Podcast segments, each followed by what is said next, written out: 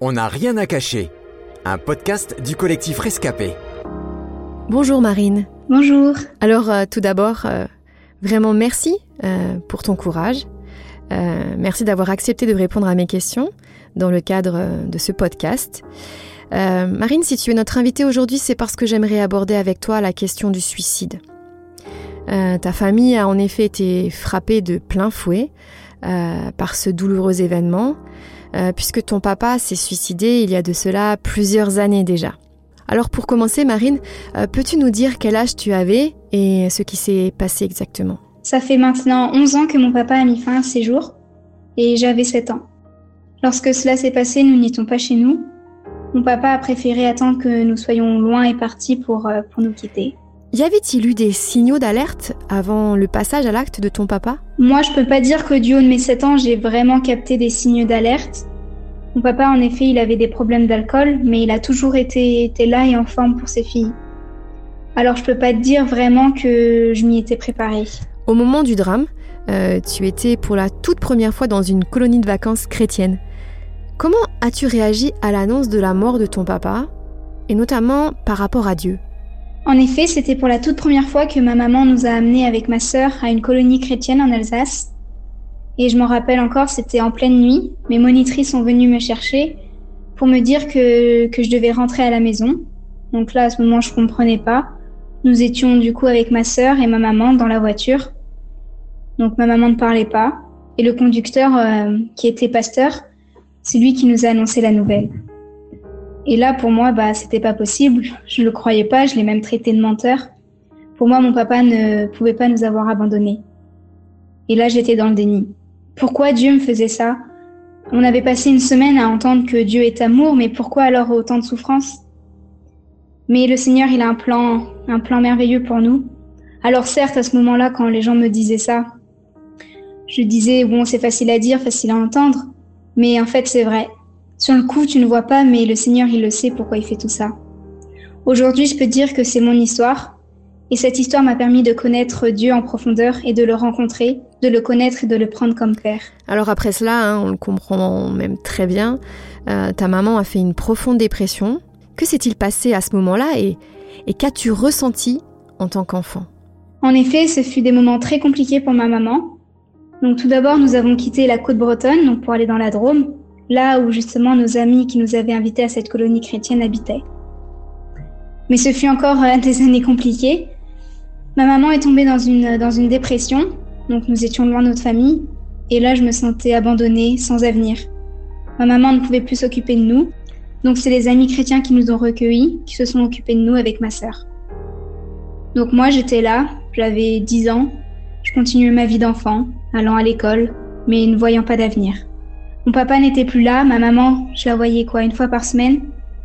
Mais une personne ne m'avait jamais abandonnée, c'est le Seigneur Jésus. Alors j'ai commencé à prier ardemment pour que ma maman soit guérie, une semaine, deux semaines passées. Mais je continuais. J'avais plus que ça à faire, plus que ça à me raccrocher. Le Seigneur était ma bouée. Alors après avoir perdu ton papa et été ballotté d'une famille à une autre pendant plusieurs mois, on peut franchement le dire, tu n'as pas été épargné, c'est vrai. Alors dirais-tu que tout ceci a eu un impact sur ta construction en tant qu'adulte? Euh, Et si oui, à quel niveau?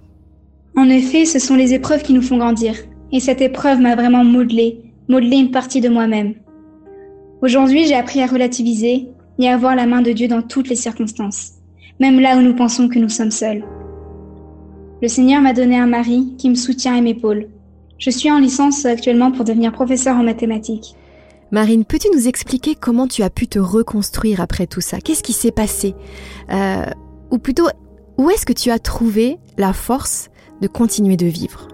Je peux me dire aujourd'hui que ma reconstruction est entièrement grâce à mon Père céleste, qui m'a jamais abandonné, qui a répondu à ma prière pour ma maman, qui a été guérie du jour au lendemain, qui nous a épaulés, ma sœur et moi, quand nous étions à genoux, et qui nous a relevés et qui a toujours su nous montrer sa main puissante.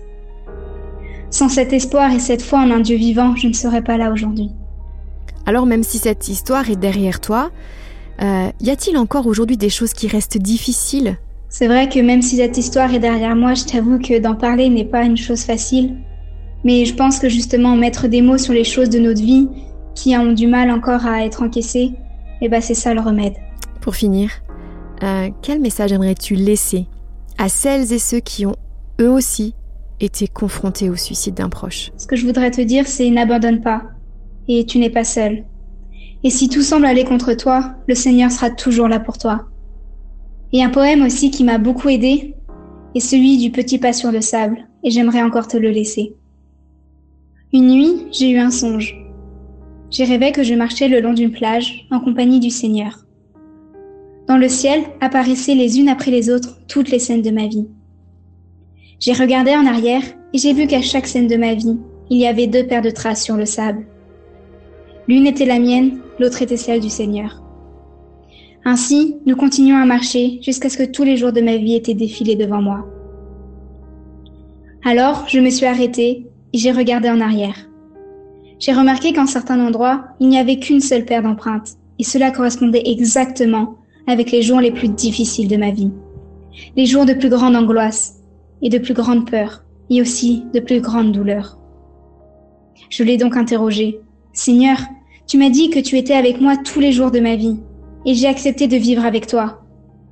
Mais j'ai remarqué que dans les pires moments de ma vie, il n'y avait qu'une seule trace de pas. Je ne peux pas comprendre que tu m'aies laissé seule au moment où j'avais le plus besoin de toi.